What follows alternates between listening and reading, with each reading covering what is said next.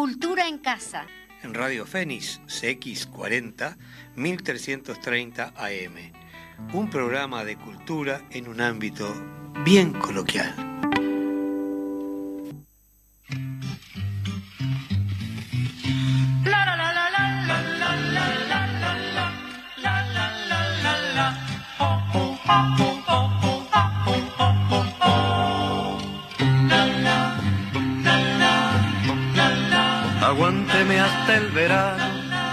Un viejito cuyano, y en agosto se murió.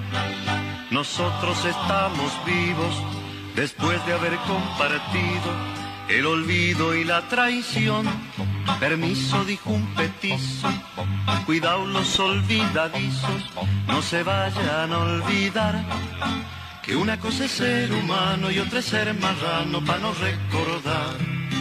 Vamos a empezar de nuevo, cebollita y huevo, pan y libertad. Que paguen los fracasados y los humillados. Que no paguen más. La gente andaba en lo suyo. La liebre comiendo yuyos y la abeja en el panal. Cuando llegaron los chanchos y armaron un zafarrancho que nadie puede arreglar. Igual que el bicho insurgente, llevaron los inocentes todos al mismo corral. Algunos no regresaron y los que quedaron, ¿pa' qué voy a contar? Vamos a empezar de nuevo, cebollita y huevo, pan y libertad. Que paguen los fracasados y los humillados. Que no paguen más. A ver, señora vecina, si se mete en la cocina y prepara con amor un guisito de esperanza para calmarle la panza al que siempre trabajó. Tengan los ojos alerta, bien cerquita de la puerta, no se vayan a colar. Los que se comieron todo con las manos sucias de la indignidad. Vamos a empezar de nuevo, cebollita y huevo, pan y libertad.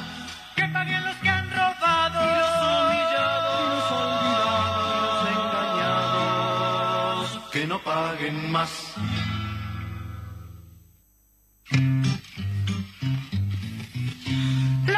Muy buenos días, buen mediodía a todos los amigos. Eh, Majo viene en camino, anda, anda bastante lejos. Creo que andaba ya por las once y media, andaba por las piedras. Pero bueno, eh, los saludamos con una canción muy especial, sobre todo eh, porque estamos ya a mediodía. Cebollita y huevo, esa polca de Jorge Marciali, gran compositor de allá mendocino. Curiosamente, un hombre del periodismo también, trabajó mucho por los músicos uruguayos, hacía notas en, en Clarín cuando estaba eh, en Buenos Aires, luego volvió a Mendoza y falleció hace un par de años en, en Cuba, en el momento que estaba haciendo la cola para saludar el, el féretro del Che. Eh, un hombre muy querido, Marcial y un compositor excepcional. Así que bueno, tenemos una mañana bastante agitadita, tenemos invitados, algunos audios por ahí para recordar este, compañeros que, eh, bueno, cumplen su ciclo en este plano y a veces tienen, eh, tienen muchos, dejan muchas heridas, ¿verdad? Y este, eh, y vamos a escuchar después un, tra- un trabajo y un saludo especial para compañeros de teatro que están este, con el tema, ¿no? Eh, vamos a ir al- a la canción siguiente. ¿Qué tenemos por allí? Eso mismo. Y después hablaremos del tema.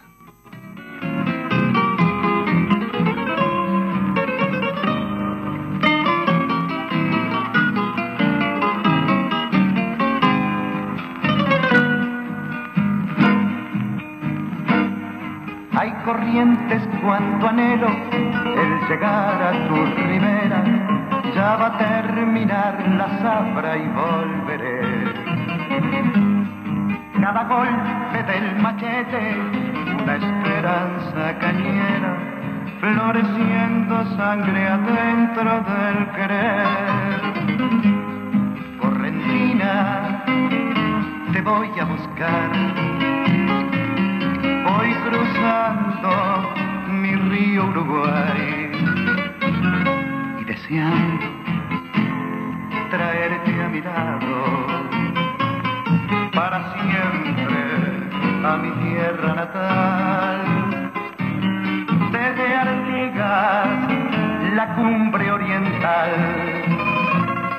a Corrientes, Curuzucuatía, este río que hoy me lleva hasta tus brazos, crece junto con el ansia de traerte a bella unión para siempre se unirá nuestro destino, uruguayo y argentino, será el hijo del amor.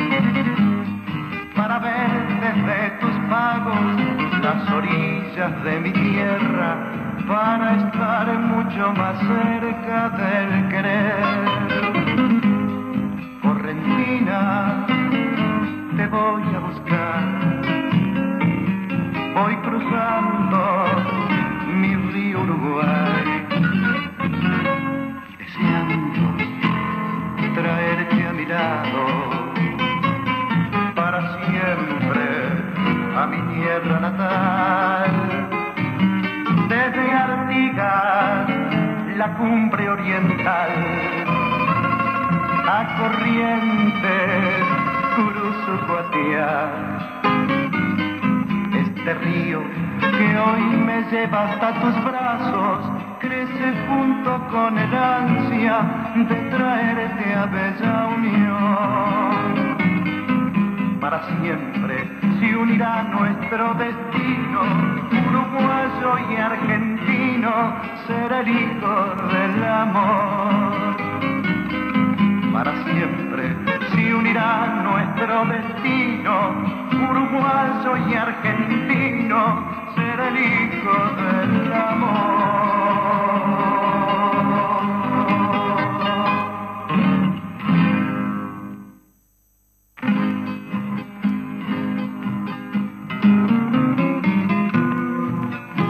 Esperanza Cañera, una canción emblemática, histórica. Estamos recordando a Anselmo Grau, un hombre muy relevante para la historia de la canción popular uruguaya. Muchas veces yo digo que nuestro país tiene una juventud eh, frente a, Latinoamérica que impone una dinámica muy rápida y se va olvidando o, las cosas van cambiando de un día para el otro y, y muy poco queda de mirar para atrás cuando deberíamos estar siempre mirando nuestra historia para poder saber a dónde vamos. Y Anselmo fue un hombre que hizo muchísimo por la música popular uruguaya. En aquel momento donde prácticamente la canción que imperaba en América Latina y sobre todo en nuestro país era la canción argentina. Quienes querían acceder a la guitarra, por supuesto, a, la samba y a las chacareras, ¿eh? que cantaban de paisajes que desconocíamos, pero que nos hacían vibrar de alguna manera porque eh, estaba mostrando una especie de, imagen nuestra a través de, esa forma de hacer la música con la guitarra.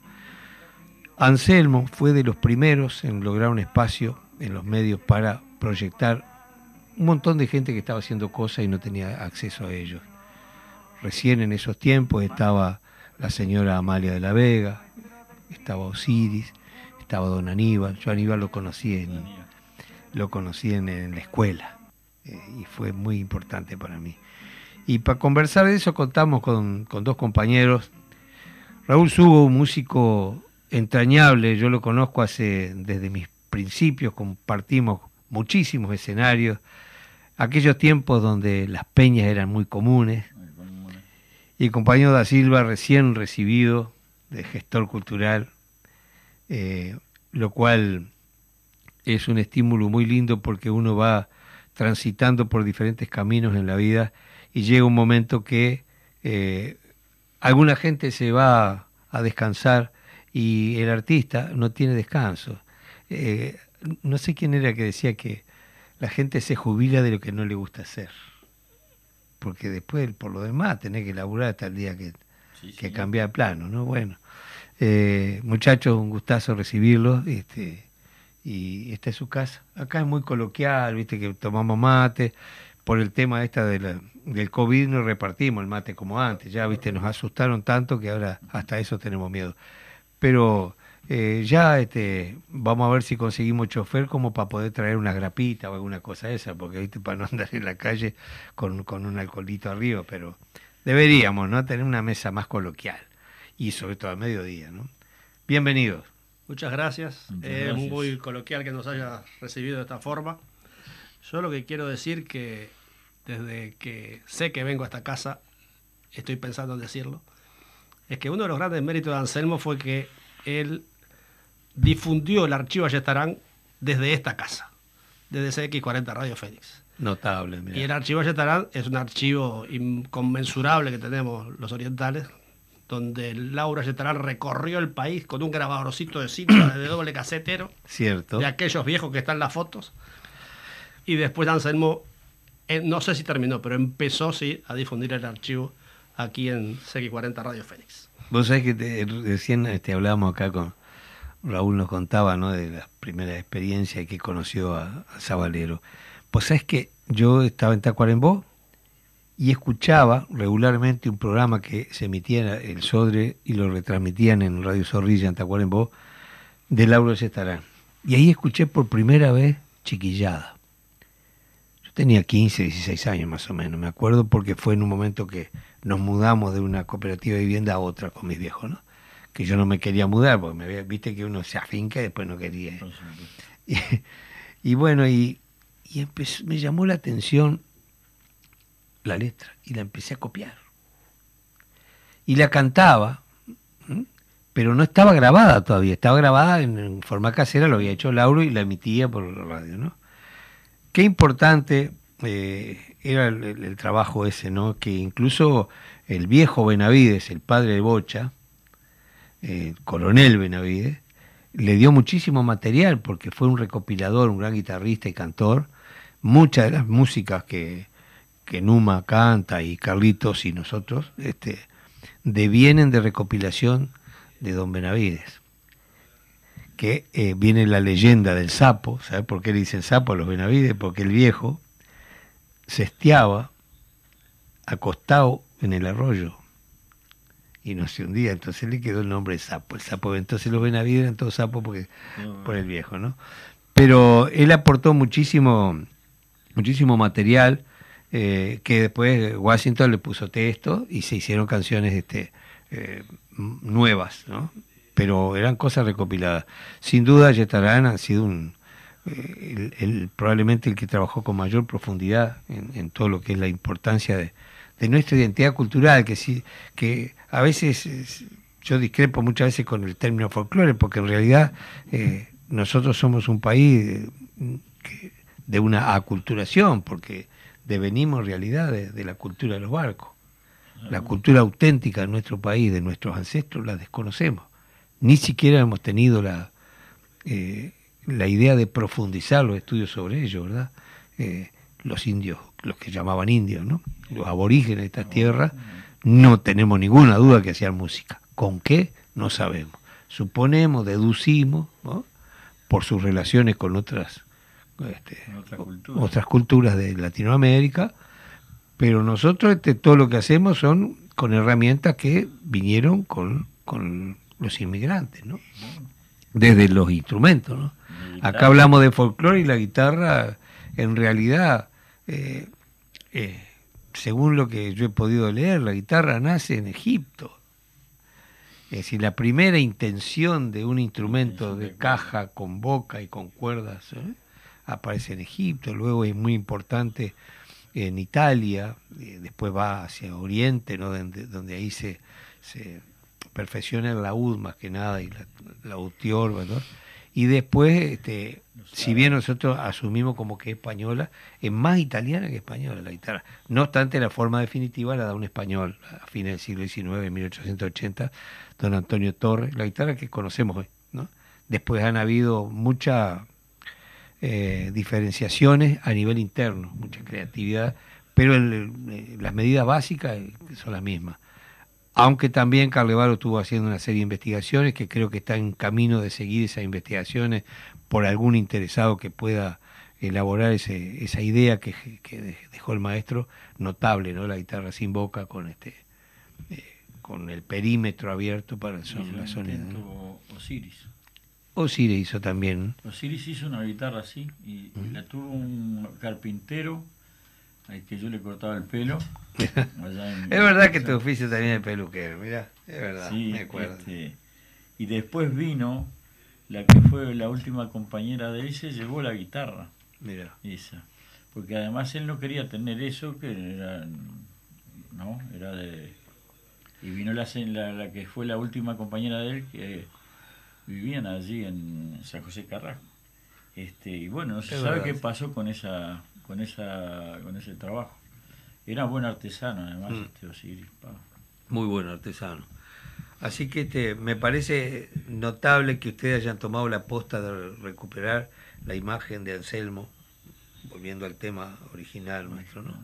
Anselmo, ese un, un, valor este, muy amplio, porque no solo fue importante su creatividad, su condición de músico, sino además en su condición de, de docente. de docente, un tipo de corazón abierto que fue muy solidario con todos los colegas, generó espacio para que yo tuve la suerte de tocar varias veces en Canal 5, en el, este, como era este, eh, después en guitarreada, después este, eh, eh, claro, tuve la suerte de participar allí y con una apertura y un apoyo, fíjate eh, no, no, no había, bueno, acá siempre hablamos que en el Uruguay no existe el divismo, ¿no? Porque somos pocos y nos conocemos. ¿Qué te va a hacer la, estrella si va a andar con el bolsito la chismosa siendo mandado, ¿no? Entonces, hay esa, esa, realidad, ¿no? Pero también es gracias a esos maestros, que siendo el, valor que tenían, eh, la proyección y el conocimiento público, eran muy sencillos. Yo recuerdo un show que lo vi a Anselmo en el, en el estadio de Tacuarembó, que para mí fue una de, las de, los primeros conciertos que veía, sí, fue un espectáculo muy grande donde Anselmo eh, tenía una participación como solista, solo con su guitarra, eh, conmoviendo aquel estadio, un estadio que, no sé, habría 6.000 personas, no sé cuántos caben en el estadio, pero estaba lleno, ¿no? Y había que hacerlo con aquella tecnología de los tiempos. sí. Y tenía un carisma y en todo sentido, ¿no? Y siempre se rodeó de gente muy querible y supo ser muy abierto para eh, permitir que los otros aportaran sus ideas. Eso era una de las cosas que, que fue muy una enseñanza realmente. Yo tengo una, anécdota con eso, de, ser muy abierto. Yo escuchaba el programa de Anselmo, La Cofradía de los Giles, todos los días de lunes a viernes de 22 a 0 era el programa. Y un buen día estando en una reunión con, con Beto Triunfo le, le comenté que yo escuchaba a Anselmo, que me gustaría conocerlo. Le dije a Beto. Beto levantó el teléfono. Anselmo, hay un muchacho que te quiere conocer acá. Bueno, dice que vayas mañana a la radio.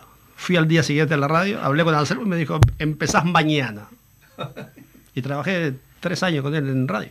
Qué bueno, qué maravilla. Entonces, un, ser, este, ahí aprendí a quererlo, ahí el, eh, fue mi maestro, para mí es mi maestro. No soy gran cosa, pero es mi maestro. Este, un ser excepcional, muy abierto, muy... Un docente, él siempre estaba enseñando algo. Yo no soy músico, ni lo quiero ser, pero él siempre estaba enseñando algo. Y nos encontrábamos contigo, nos encontrábamos con Numa, con Capela o con Estrázula.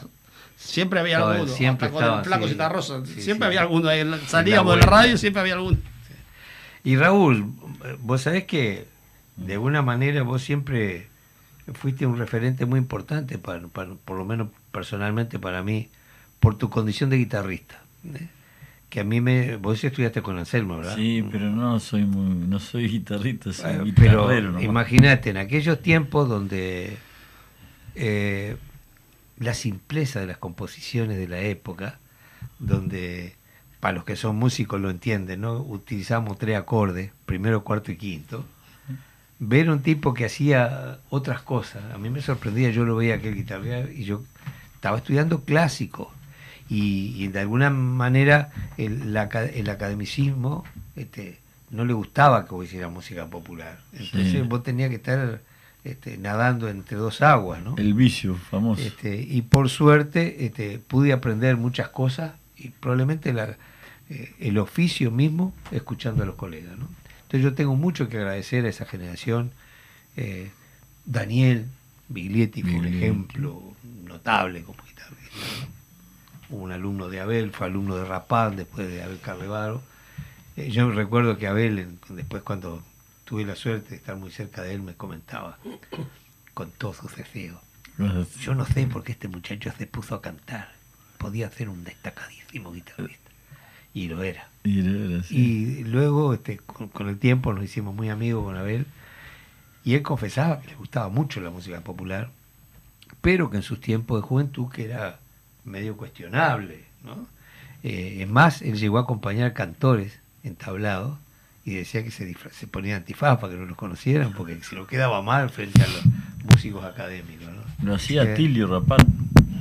A ti. Se juntaba con, con cuatro o cinco alumnos y iban a, a 8 de octubre a boliches a tocar.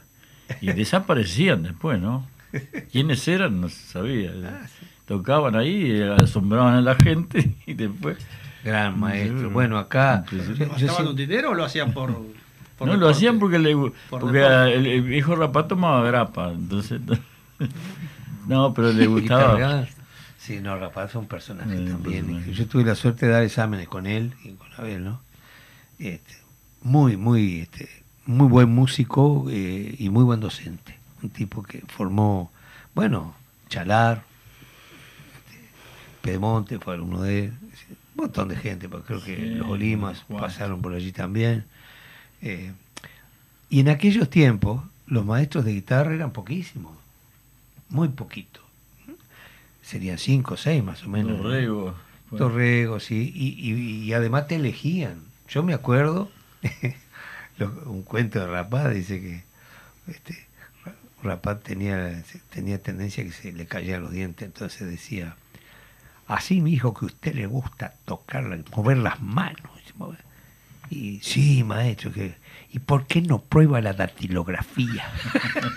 si no te veía musicalidad, decía, no te aceptaba. Seguro, Sí, sí, sí. Y es más, eh, Abel era más delicado, te decía, bueno, tú me dejas la dirección, el teléfono y yo te llamo cuando tengo un lugarcito. No te era- te, te elegían, ah, elegían al- Sí, sí, no, era elegían. muy severo y, entonces, y era muy costoso. Los cursos de armonía eran más caros todavía. Hoy día hay muchas posibilidades, ¿no? Y hay, Hay mucho, mucho. por suerte, hay una escuela de guitarra muy prestigiosa en nuestro país, sigue siendo una escuela muy firme, muy respetada en el mundo, ¿no? Gracias a grandes maestros como Baltasar Benítez, Beethoven Davesac, eh, yo qué sé, Álvaro Pierre, Eduardo Fernández, maestros que son banderas nuestras, ¿no? La cultura. Pues contanos, Raúl, un poquito cómo va a ser el- la actividad mañana, que yo voy a ir, aunque sea un ratito quiero ir porque quiero escuchar, veo mucha gente ahí que me, me interesa ver que hace mucho que no veo. Vamos a, a homenajear el- en- entre los alumnos y la, la gente que, los amigos, este, los compañeros de militancia de muchos años. Que, y bueno, ahí vamos a cantar En el, en el local todas canciones de, de, De Anselmo. Bueno, Este, bueno, les quiero contar que, con- que Majo ya llegó y Majo ahora los va a saludar, eh, va, va a asumir su micrófono. Sí, muchas gracias. Porque- No, los estaba escuchando igual atentamente. Como siempre decimos, un programa muy, muy coloquial y de intercambio. Pido disculpas por la tardanza, pero bueno, estaba haciendo de hija. Calculé mal los tiempos con el tema del, tr- del tránsito. Este, buenos días. ¿Cómo estás, Eduardo? Te extrañé. Te extrañé. yo también. Lo que pasa es que anduvimos en actividades anduvimos, muy sí. complejas. El que trabaja, el que gana de la música, como acá el compañero, no, no le queda otra que, que bueno, acá aguantamos. Exactamente. Si me permitís, Eduardo, capaz que de mencionar a los a todos los que van a estar participando allí, ah, este, disculpen que retomo este, así la charla, pero escuchando justamente la plaquita, no la hicimos con tu nombre, la vamos a corregir. Vamos y vamos. Este, pero bueno, bienvenidos acá al programa Cultura en Casa. Camino al Sol, homenajeando a Anselmo Grau, van a estar Aldo Grau, Raúl Sugo, Tito Sugo, Carlos Cresci, César Pedotti, Bronis Lazo, Dúo Los Juncos, Julio Murriel y Daniel Velázquez, Soledad Olivera, Juan D Olivera, Richard Gauduch y Rubén Olivera. Presentan, este, la presentación la va a hacer la compañera Ana Lazo de la Costa. También fue, este, bueno, es integrante del Departamento de Cultura y allí está trabajando descentralizadamente. Y bueno, acá con el compañero Luis, que está haciendo todo lo que es la gestión, como buen gestor que sos. Así que la verdad, felicitaciones con esta actividad, que también voy a estar como Departamento Cultura del PICNT y este vamos a estar trabajando ahí con... Este bueno, por favor, ahora sí pueden continuar. Disculpen. Voy a aprovechar este, que se nombró a Carlitos Creci. Carlitos ahora está internado, tiene este problemas este, de los riñones, este, como él bueno, tiene una enfermedad hace tiempo, este, el Parkinson, parece que los medicamentos no le, caen, le, perjudicaron los órganos. Y bueno, iba a estar, pero ahora está internado y nos mandó saludos y todas esas cosas, pero está muy, muy venido a, a, estar descansando en su, en su lugar ahí en el hospital para que, para que no lo molesten, ¿no? Y esas cosas. ¿Me permitís una aclaración? Igual de todas maneras vamos a convocar a los que no van a poder participar de la actividad, se va a estar transmitiendo a través de de YouTube, no YouTube, el canal del PitchNT. Ah, Así que entran al PitchNT y va a estar transmitiéndose en vivo esta actividad. bueno, bueno darle utilidad a ese canal formidable, ¿no? Este, sí, es, imprescindible, necesario, ¿no? Eh, Quisiera saludar a Carlos Cresci y a la familia. Bueno, vaya un saludo enorme para Carlitos, eh, compañero de, tantas horas, este, también un hombre que estimulaba mucho el trabajo de los jóvenes. Eh, yo soy un poco menor que él. recuerdo de la experiencia riquísima cuando en la cava del virrey, empezamos a hacer un espectáculo eh, que lo armó Turbich y estaba el Bocha Benavides, estaba Carlitos, estaban los Eduardos, fíjate vos que hace más de cuarenta y pico de años. Estaban los Eduardos, estaba... Los Eduardos en la Feria del Libro, en una carpa blanca. Oh. Entré, estábamos ustedes dos y había ocho personas. Digo, estos muchachos, qué bien que tocan. Y después no los ah, escuché nunca más. Te puedes acercar. un poquito. Ahí va. Mm. Qué, increíble. Y bueno, y estaba también Grupo Universo. Y faltaba un personaje que hiciera un poco de humor y que fuera uniendo la actividad de los otros músicos. Y apareció el gaucho solo. Ahí nació el gaucho solo, ese personaje con el que Carlito después recorrió el país, hizo este, sonreír a la gente con, con mucha sutileza, con mucha calidad, con un humor muy sano, sin necesidad de caer en, banalidades. Eh, crítico, muy crítico también, muy sagaz en, su, en el humor. Compuso varias con Anselmo. Y compuso muchas canciones. Sí. Por ejemplo, este, la sí, sí, es cierto, sí, sí. Muchas canciones. Así que. Están siendo medio tímidos con el. Ellos no se acercan al micrófono. Están siendo un poquito este, tímidos. hicimos una reunión en la casa, nos nombró, nos mostró que en Pizza de Tele habían regalado una plaqueta, estaba muy mm. orgulloso con su plaqueta. dos o tres y ¿Se acuerdan del libro aquel que había hecho Canciones con Historia? Un material precioso que ojalá se siguiera haciendo.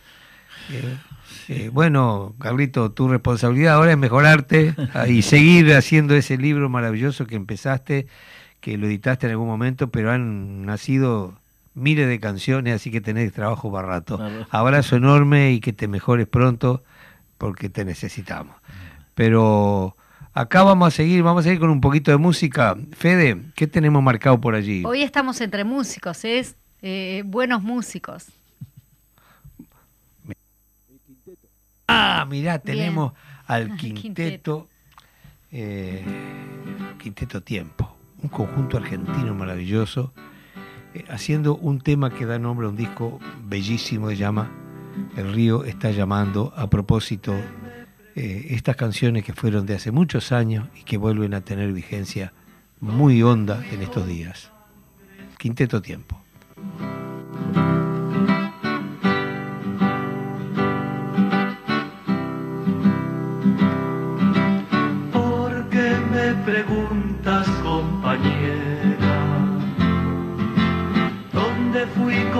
Sangre si lo sabes? es que el río llamaba, una sola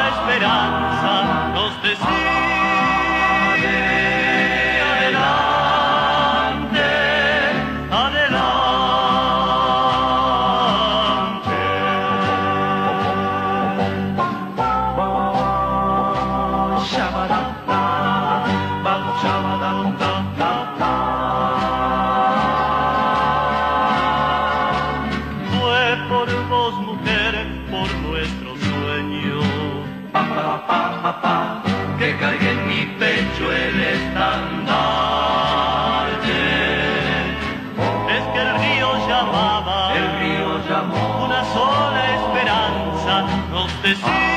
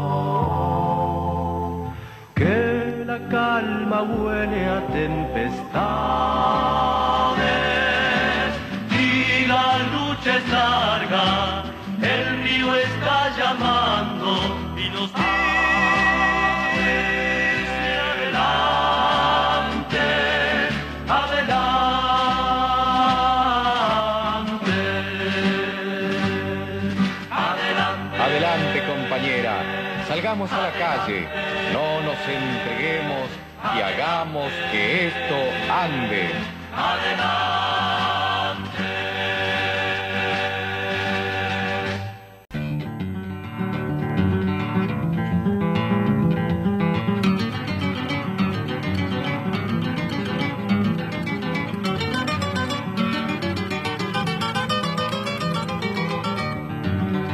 En mi pago hay un pueblo que se llama No me olvides. Quien lo conozca que cuide su recuerdo como gema. Porque hay olvidos que queman y hay memorias que engrandecen. Cosas que no lo parecen, como el témpano flotante. Por debajo son gigantes sumergidos que estremecen.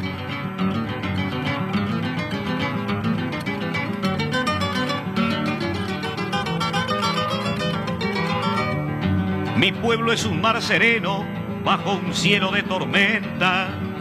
Laten en su vida lenta los estrépitos del trueno. Pudo engendrar en su seno las montoneras de otrora. Y cuando llegue la hora, mañana también podrá clavar a su voluntad mil estrellas en la aurora.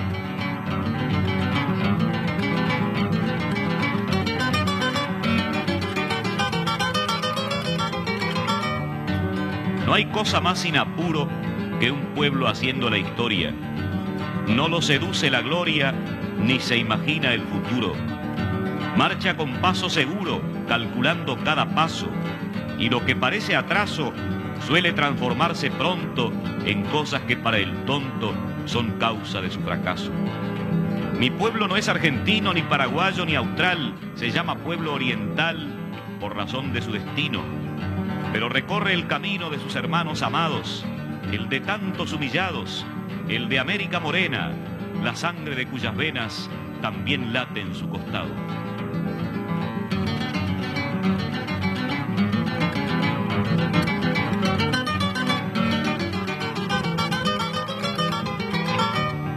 Mi pueblo no estuvo ausente ni mucho menos de espaldas a la trágica y amarga historia del continente. Fuimos un balcón al frente de un inquilinato en ruinas, el de América Latina, frustrada en malos amores, cultivando algunas flores entre Brasil y Argentina.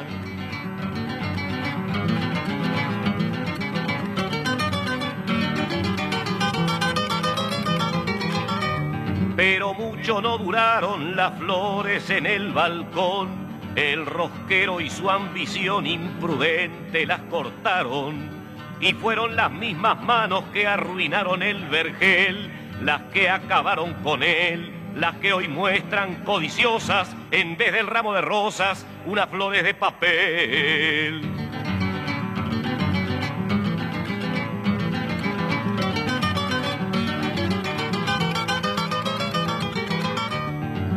No falta el bobalicón nostálgico del jardín, pero entre todos el ruin es el que trajo al ladrón. Ese no tiene perdón. Si protegen sus ganancias, la decencia y la ignorancia del pueblo son sus amores. No encuentra causas mejores para comprarse otra estancia. Ese sí no es oriental, ni gringo, ni brasilero. Su pasión es el dinero, porque es multinacional mentiroso universal desde que vino Hernandarias, piensa en sus cuentas bancarias, ponderando a los poetas que hacen con torpes recetas canciones estrafalarias.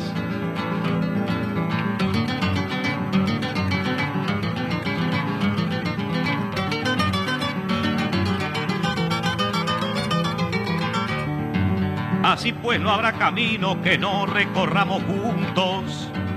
Tratamos el mismo asunto orientales y argentinos, ecuatorianos, fueguinos, venezolanos, cusqueños, blancos, negros y trigueños, forjados en el trabajo, nacimos de un mismo gajo del árbol de nuestros sueños.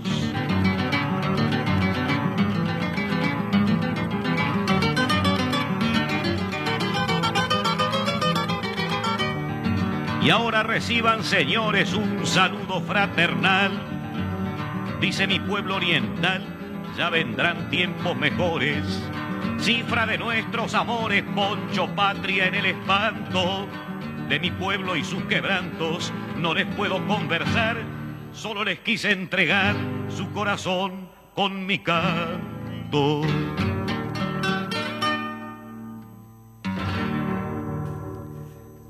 A propósito de la realidad que estamos viviendo en Latinoamérica, muy sacudida, eh, quise poner esta canción de Alfredo, estas diez décimas de saludo al pueblo argentino. Eh, y también ahora este, te vamos a pedir este, que pases un, audio que tenemos allí a mano, eh, Majo, eh, del área del teatro, donde Majo es la responsable de esta área. Ay. No, bueno, era alusivo, eh, teníamos que hacer alusión, obviamente, a una, pérdida que hemos tenido en el, en el teatro y es, justamente la pérdida de, de, Omar Varela, que ha hecho muchísimo por, por el teatro y por la cultura nacional y en ese sentido no podíamos dejar este, pasar esta fecha y tenemos un saludo ahí eh, de Ignacio Martínez haciendo alusión justamente a esta pérdida que hemos tenido. Eh, buenas a la audiencia y a los conductores del programa La Cultura en Casa, a quienes agradezco este momento de evocación para nuestro querido Omar Varela. Eh, mi nombre es Ignacio Martínez y bueno, me pareció pertinente decir unas palabras para el querido artista, director, traductor, profesor, dramaturgo, mm, que se nos fue ahora el, 6 de, diciembre por una complicación de una enfermedad que lo, lo maltrató durante eh, varios años. Omar Varela eh, tiene, entre otras cosas, la virtud de haber traído al Uruguay eh, una nueva propuesta teatral que sedujo a muchos de los emergentes de su época y que de alguna manera fue planteando un teatro renovado, joven, eh, irreverente a veces, que procuraba, bueno, además de entretener, eh, abrir nuestras cabezas para, para invitarnos a pensar. Eh, Omar Varela también tuvo una profunda y sostenida actividad en la defensa de los derechos de autor, integró durante muchos años la dirección de nuestra Asociación General de Autores del Uruguay y eso no es poca cosa porque en un mundo donde se quiere aprovechar de los artistas para las ganancias particulares de empresas que finalmente no vuelven a, invertir en la cultura de los pueblos, defender el derecho de los autores en toda su extensión es sin duda una tarea que continúa y que Omar supo tenerla en su vida como, como un estandarte, estandarte permanente. Así que bueno, era esta breve reflexión que agradezco a mm, Cultura en Casa, a la Radio Fénix, con la intención de que el nombre y la obra de Omar Varela perdure y que muchos elencos se, bueno, se apronten a, retomar la obra de este gran creador, porque al fin de cuentas la eh, sobrevivencia a la muerte, al final de la vida, está en la obra que cada uno de nosotros produzcamos. Y el mejor homenaje para Omar Varela es recordarlo a través de sus creaciones, a través de sus traducciones, a través de sus puestas en escena. De manera que, una vez más, Omar, bienvenido a, las tablas nuevamente cuando el mundo del teatro así lo decida. Muchas gracias. Buen viaje, se dice. Buen, viaje, Buen viaje, una persona que ha dado tanto para la cultura del país, un gran director y gran actor, escritor de obras formidables que se han mantenido por años en cartel, que eso no es casualidad. Tú me decías la conducción de Ana Lazo, y que lo habíamos dicho hoy, justamente la actividad que se va a realizar mañana en el PCNT, no mencionamos al compañero. A Fernando Rossi. Fernando Rossi. Hace entre los dos la, conducción mañana. Estábamos hablando un poquito del significado de las letras, ¿no? En la música. ¿Qué nos puedes decir para comentarlo al aire? lo lindo, la charla linda que teníamos como cuando fuimos a, al corte, ¿no? Seguir como continuando esa charla. Y nosotros, la generación nuestra tuvo que utilizar mucho la metáfora este, con el en el tiempo aquel que estaba prohibido decir determinadas palabras y los autores buscaron siempre de alguna manera decir lo que había que decir lo que había que interpretar, que la gente interpretara. Bueno, tuvimos a canciones para no dormir la siesta que cantaban canciones para niños, y, pero estaban dando mensajes. Eh, eh, el valor de las palabras, este, cuando la trabajan eh, gente que está en eso, que está continuamente trabajando con las letras y con la, la palabra, hay muchos valores por ejemplo, ellos cantaban una canción que ocho letras, me acuerdo, que decían cosas que significaban mucho, mucha gente no las interpretaba así. Exacto. El herrero y la muerte, llevándolo al tema ah, teatral, ¿no? También. este, la empresa perdona, un momento de locura. Eh, y siempre la cultura es una herramienta revulsiva, ¿no? Eh, no importa la situación. Eh, social de, la sociedad en ese momento, sino que siempre la visión de, la persona que se dedica al arte, de alguna manera, eh, lo hemos dicho más de una vez, es como una, una especie de el, volcán en erupción, ¿no? la, persona recoge la vivencia de su pueblo porque es pueblo. ¿no? A veces cuando, yo digo, muchas veces lo he dicho acá, que eh, a veces los cantores en un periodo de, de maduración decimos, nosotros cantamos para el pueblo. Y no es cierto, nosotros cantamos porque tenemos la necesidad vital de cantar, porque es una cuestión interior. Pero no, no cantamos para el pueblo, somos pueblo. Entonces lo que nosotros cantamos son nuestras vivencias, que son las del vecino, del otro vecino, de la otra cuadra, y la mejor, eh, el, mejor premio en todo caso para, el autor mismo es sentir que su canción pasa a ser parte de la historia de, las personas, ¿no? que de pueblo, pueblo soy. Y, claro, el pueblo se siente identificado también, ¿no? Al y, y toda la, sensibilidad que genera una obra artística eh, predispone al ser humano a, ser más humano, valga la redundancia, a ser más comprensivo, más tolerante, más sencillo, eh, eh, más sencillo también, ¿no? Es decir, no, ponerse en ese estrato soy intelectual, ¿no? No, no, este, somos trabajadores de la cultura, de la cultura artística, y hacemos lo que podemos, lo que sí buscamos siempre dar lo mejor de nosotros mismos, porque lo hacemos para nosotros. Después se refleja en la sociedad. Y lo que decían aquellas coplas de Machado, ¿no? Cuando ya el, el, pueblo olvida quién es el autor, ahí son realmente las coplas del pueblo, ¿no? Y acá se ha logrado mucho eso. El otro día la experiencia que, que tuvimos con, con Mario cuando festejamos los 45 años en la Arena fue muy emocionante y nosotros habíamos decidido recuperar una canción que no se estaba usando, no se estaba cantando. Por eso que decía antes de un pueblo tan dinámico que tenemos, somos tan jóvenes que queremos todo nuevo ya dentro de un rato, ¿no? Y hay este, hechos eh, culturales y artísticos que, que representan parte de la historia, ¿no? Y decidimos este, retomar una canción emblemática que fue muy significativa eh, en la salida de la dictadura, que fue a redoblar. Fue absolutamente emocionante ver cómo la gente la cantó. Todo el público la cantó. Está dentro de los corazones de la gente. Y es una necesidad también recuperar esas canciones que son parte de esos momentos históricos tan, tan profundos y donde eh, nos dábamos la mano con mucho más sinceridad, sin preguntar al otro eh, si era un poquito más oscuro o menos que nosotros, eh, pero íbamos caminando juntos hacia un mismo objetivo. ¿no?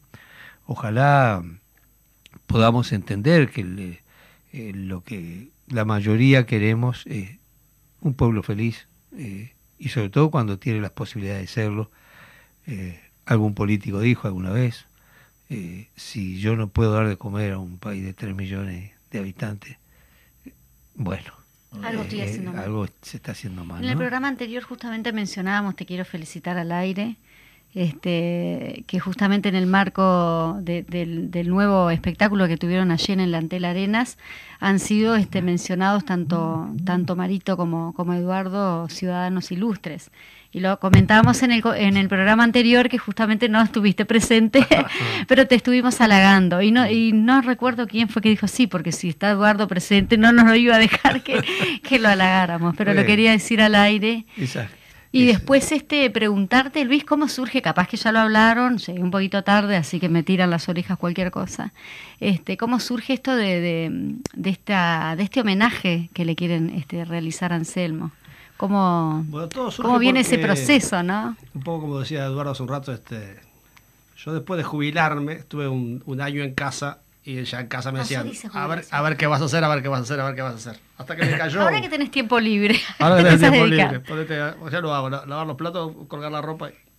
Pero bueno, me cayó la Tecnicatura de Gestión Cultural del CLAE, que la hice y me pareció maravillosa. Y Ana Rostati, cultora de la costa, me dijo, yo siempre hablaba de Anselmo por, por una cosa o por la otra, y me dice, ese es tu proyecto.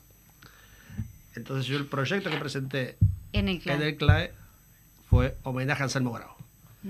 Y a partir de, yo por suerte conozco mucha gente, Tomás Silva de allá de, mi barrio le pidió a Pepe Guerra el teléfono de Raúl Sugo, fui a ver a Raúl Sugo, me encontré con un ser maravilloso que me abrió sus puertas, su casa, su familia y todos los amigotes, porque yo no conocía a nadie, de los alumnos de Grau yo no conocía a nadie, conocía a Grau. Nos, nos vimos alguna vez contigo, pero en esos encuentros que te digo, pero conocí a la señora de Grau, pero no mucho más. Y ahora este, están todos los alumnos y todos los amigos preparando este homenaje que ya tuvo una instancia en la costa el día del cumpleaños de, de Anselmo y ahora mañana viernes por la gentileza increíble de, de la gente del PCDT, este, Nacho Martínez, Majo y Carlitos Montiel nos recibieron con el día que fuimos, te acordás Raúl, nos, fal- nos faltó la alfombra roja, que tampoco la queríamos, pero es este, la verdad que estamos muy emocionados, hemos sido excelentemente bien recibidos. Bueno, y este es un puntapié inicial, porque después atrás, ya que te metiste en el baile, va a tener que bailar. Atrás va a tener que venir el libro. nada. Va a tener que venir el libro, ¿verdad? Sí, Porque... eso el, el hijo de Anselmo está. en- Ah, mira. Él es, es pintor Sí, constructivista. sí. Sí, sí, lo conozco, Sí, sí. divino tipo. Eh, compartí muchas charlas con él allá en el Cabo Polonio. Ah, mirá. Gran sí, loco, divino tipo, sí, sí. Sí, Este, Está en esto también. sí, sí. Qué lindo, Aldo. che, qué lindo. Bueno, vaya un abrazo grande para él. Habrá y que me alegra mucho entonces. que, que esté en esta tarea.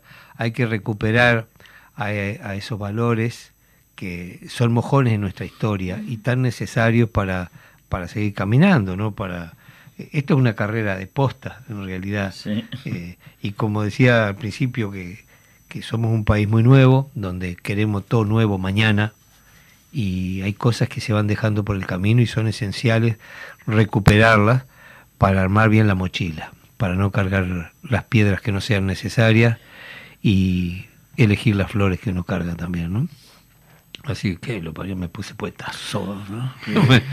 ¿Cómo, cómo convocan para, para ¿Qué esta a actividad de mañana? Así agitamos un poco. la- Sí, convocamos que, A que mí me gusta vayan, siempre a invitar a que. Con, con un, con un espectáculo que no es este de, profesionales profesionales, alguno profesional, pero la mayoría de la gente son, alumnos, este tenemos a, a gente que es docente, después de haber pasado por las manos de Anselmo, se recibieron en otro lugar de, en la docencia, fueron a la Universidad de la Música y eso. Y bueno, van a tocar y tenemos un concertista que, que, este, que le, a- le arreglaba le- los temas a Anselmo eh, en música y armonía y eso, que es este Pedotti, César Ah. Pedotti. Sí, es un... que era cartero, ahora jubilado también. Qué bueno, pero de alguna manera... eh, y bueno, y alumnos. Eh, es- eh, hay un montón de gente haciendo cosas, este, eh, y el cancionero debía estar editado para poder recuperarlo, porque hay canciones maravillosas, yo- canciones que han sido interpretadas por muchos músicos latinoamericanos. ¿no? Eh, hoy arrancamos con Esperanza Cañera, que para mí siempre fue muy emblemática, eh, la conocí a través de los fronterizos. Una versión maravillosa. Y, y de ahí, bueno, otra cosa es con guitarra. Bueno, la versión que hizo Cabrera me pareció sensacional. Una, una visión bien cabrera, Bien Cabrera. que además es para mí... Hoy cumpleaños, Fernando. Fernando, mira, Ah, bueno. Fernandito, Sí. abrazo grande y muy feliz cumpleaños. Este, eh, ya le caeremos por ahí. este. Aquel para agarrarlo es más difícil. Es complicado, sí. Yo lo invité Este, a venir, y, y nunca lo, estaba encon- internado en eh, nunca lo encontraba Ah, por acá. Ah. pensé- No, no, internado me asusté, digo, no, más internado no. por Mirá. Bueno, este, vaya un abrazo grande para él. Y ya te digo, me parece esencial que se recupere es- esos cancioneros para que los jóvenes, y a pesar de que hoy en la educación se ha raleado y ya no se va a estudiar a los eh, autores uruguayos, me parece que no son importantes para quienes dirigen hoy la educación, eh, lo tenemos que hacer nosotros, este, la gente de la cultura, lo que estamos en la tarea, eh, a través del escenario, a través de los medios, Ahora a través de los algún- espacios que tenemos. A través de Cultura en Casa. Algún instrumento más ahora tenemos con la tecnología. Se llega mucho ahora. Cierto. Este, eh, y, y tenemos que prepararnos todos a, a, a usar Sí, convenientemente la lo que se pueda. para eso. Bueno, nosotros estamos llegando al final. eh, ha sido muy grato realmente recibirlo y reencontrarme con, con Raúl, que hace mucho que no. Desde la este, última vez en Agao. En Agao. y Muchas con Luis, a- este, y además sabiendo con su nuevo título, que ya sabemos que eh, te va a dar mucha energía para en ristre. laburar. Este, ya te digo, y el libro está buenísimo, esa idea de- de- de- del hijo de Anselmo. Este, un agradecimiento a que hayan acompañado a toda la audiencia que siempre está allí, nos llaman y nos estimulan y a veces nos... Y tenemos muchas deudas nosotros porque habíamos prometido dar recetas y todo. Sí, y en el programa anterior nos garronearon, empezaron a dar recetas. Entonces Sí, ya Pero vamos ahora a tener... pararon, ahora sí Ah, podemos retomar podemos la idea Bueno, nuevamente. vamos a tomarla.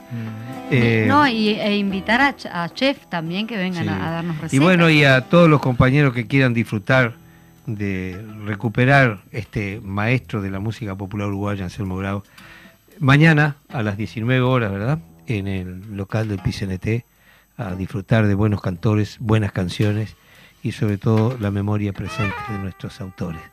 Ahí estaremos. Muchísimas gracias por estar acá con nosotros. Muchas gracias a, gracias a a ustedes.